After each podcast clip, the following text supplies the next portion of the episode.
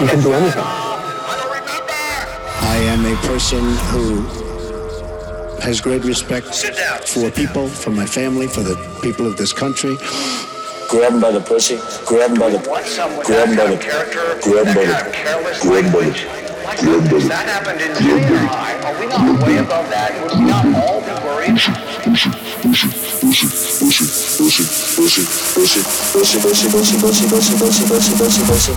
I got my eye on you, pussy grabber.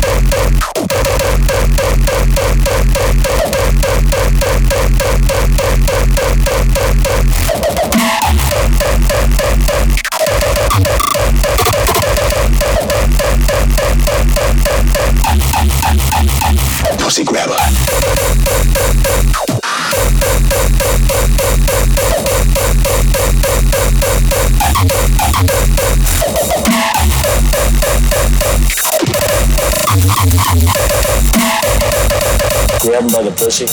Who the hell said that? Pussy grabber.